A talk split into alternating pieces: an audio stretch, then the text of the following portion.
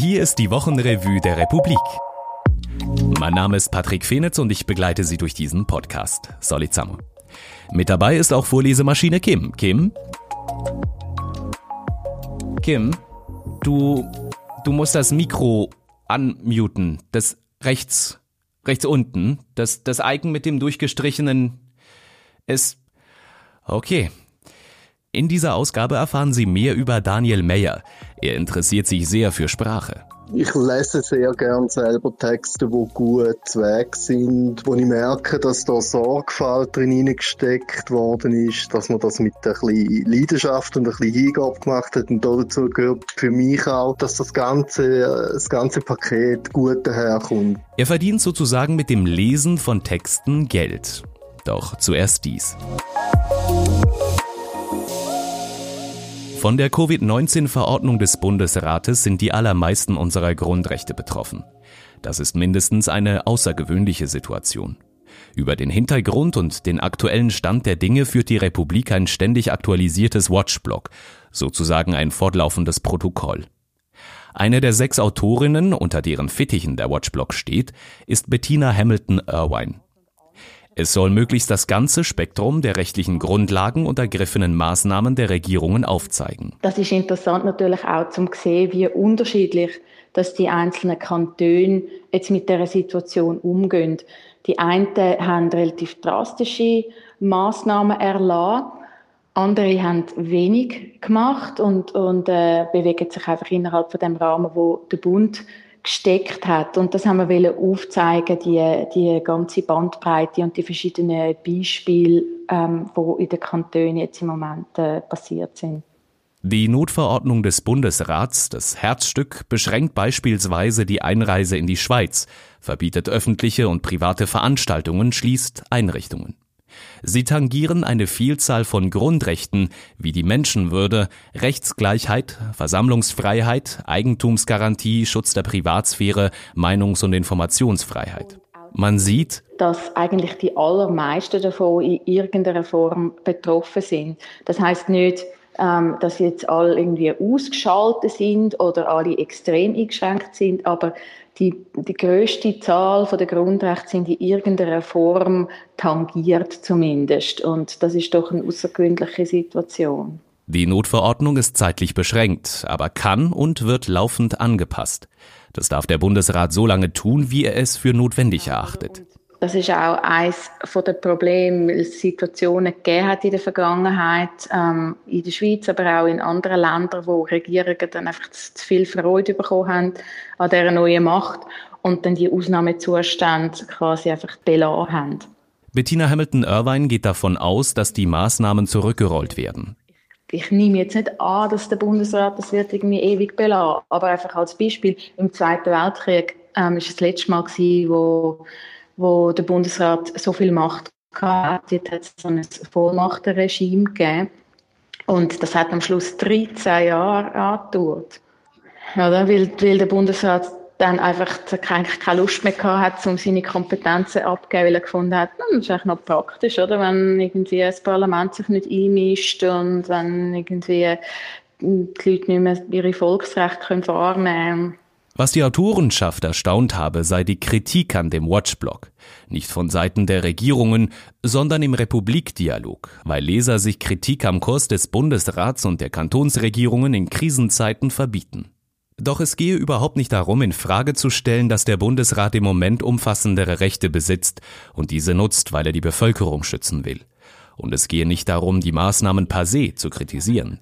Es gehe um etwas Grundlegenderes. Oder wenn sich plötzlich sehr viel Macht an einem Ort konzentriert, dann ist es einfach wichtig, dass man dort hinschaut. Und ganz speziell in einer Krisensituation wie jetzt, wo noch zwei weitere Gewalten, das Parlament und Gericht, äh, teilweise eingeschränkt sind, wir schauen quasi der Regierung auf die Finger und sagen einfach, hey, wir beobachten das. Und das ist unsere Aufgabe als vierte Gewalt, dort anzuschauen, wo sich die Macht konzentriert. Und das machen wir mit dem Watchblog. Sie finden in dem Watchblog auch eine Auflistung der Kantone und deren Maßnahmen. Packen Sie ihn sich auf Ihre Watchliste.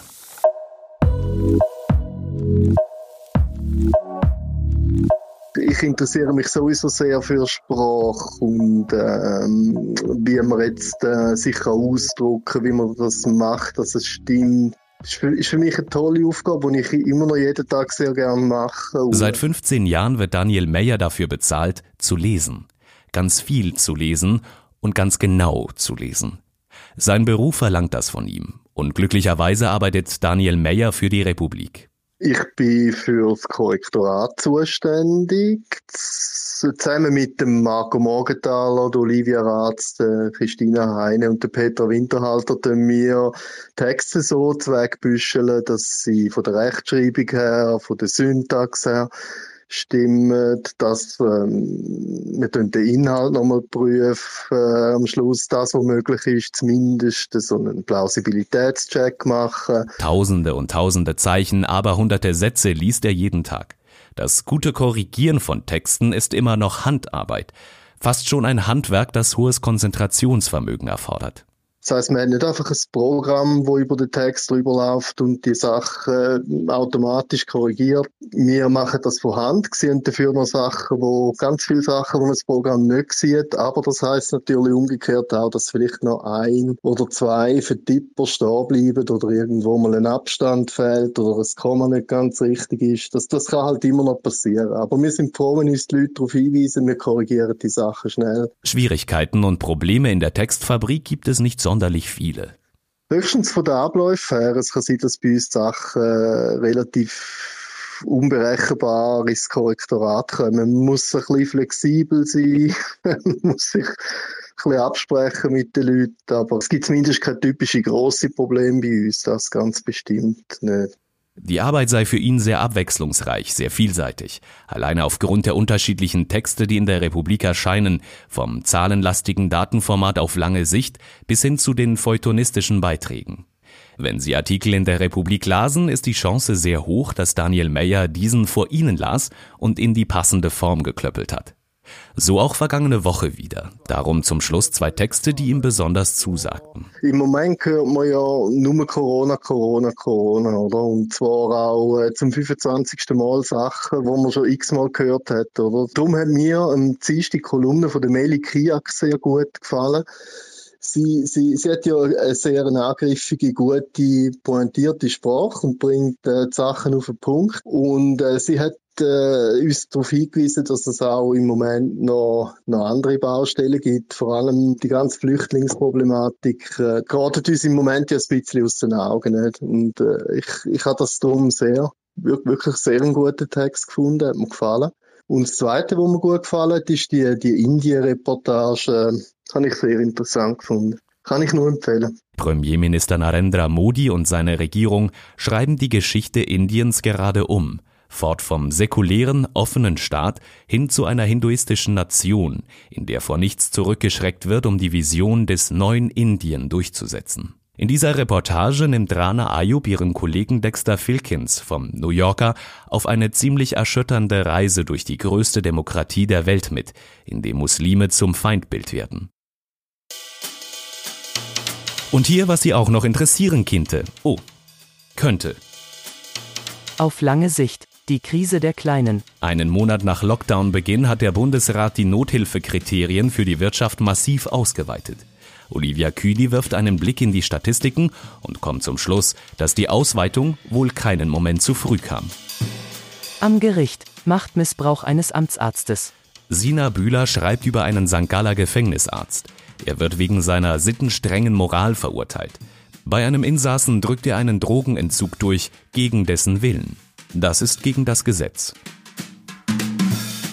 Update. Setzt die Corona-App aus der Schweiz europaweit Standards? Adrian Fichter schreibt über eine Lösung der Äpfel und der ETH, die hier in die Bresche springen könnte.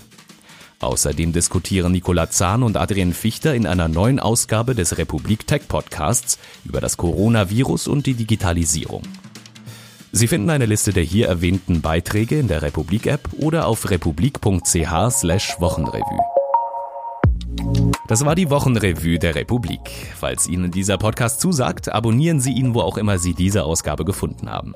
Bis nächste Woche. Hallo, kannst du mich jetzt hören? Test, Test, 1010.